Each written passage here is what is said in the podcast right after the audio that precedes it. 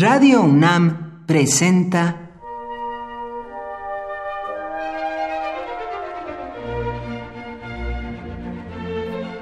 Cuaderno de los Espíritus y de las Pinturas por Otto Cázares.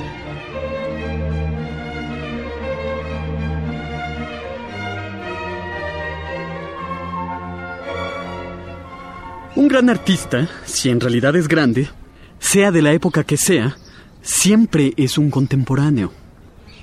Hay arte que se hace hoy y que seguirá siendo importante mañana. Y arte que no, desde luego. El tiempo hace una especie de curaduría cruel que deja a muchos afuera. ¿Cuál será el arte que perdurará mañana? Por supuesto que yo lo ignoro. El gran pintor Jacob van Ruysdael es un pintor que no siempre ha recibido el favor de la curaduría del tiempo. En algunos periodos, como en el romanticismo, se le ha puesto por encima de todas las cosas, junto al sóleo maravilloso de Rembrandt. Pero en otras, como en la nuestra, por ejemplo, Ruysdael es uno más, buen pintor, pero uno más de esa legión de nombres que repiten solo los memoriosos. Ruysdael fue pintor, principalmente de paisajes, colosal sin duda, que observó como ninguno ese aparecer del mundo en forma de árboles, ríos y roquedales. Ruysdael pintó con extraordinaria verosimilitud lugares a los que no se puede llegar.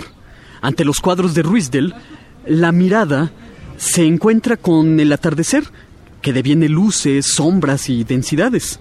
La mirada del espectador se espiritualiza.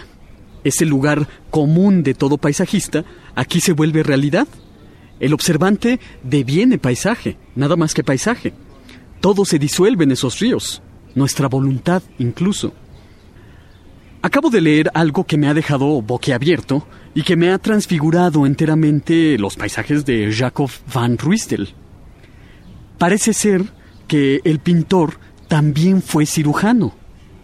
Estudió medicina en la Universidad de Caen, lo que lo convierte en una excepción, un pintor cirujano. Que yo recuerde, solo en el ámbito de la literatura existe esta combinación. El entrañable doctor Berens en La montaña mágica de Thomas Mann es doctor y también es pintor. ¿Será posible que Jacob van Ruysdael haya ejercido también de cirujano?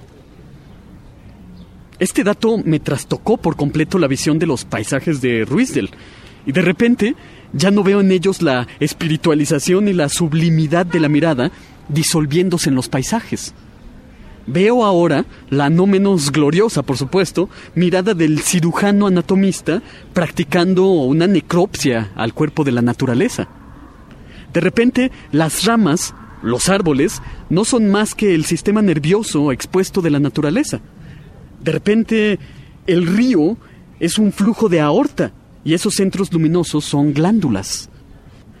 Nuestra percepción e interpretación depende de ciertos datos. Las pinturas de Jacob van Ruysdael soportan los embates de todas nuestras interpretaciones. Sean poéticas sublimaciones de la naturaleza de corte romántico o sean un frío examen de cirujano, esta pintura nace y renace para mostrarle a la humanidad la extensión de todas sus miradas. Miradas que no excluyen habitar la ciencia por el espíritu y al espíritu impregnarlo de método científico. Por hoy, Otto Cázares cierra el cuaderno de los espíritus y de las pinturas.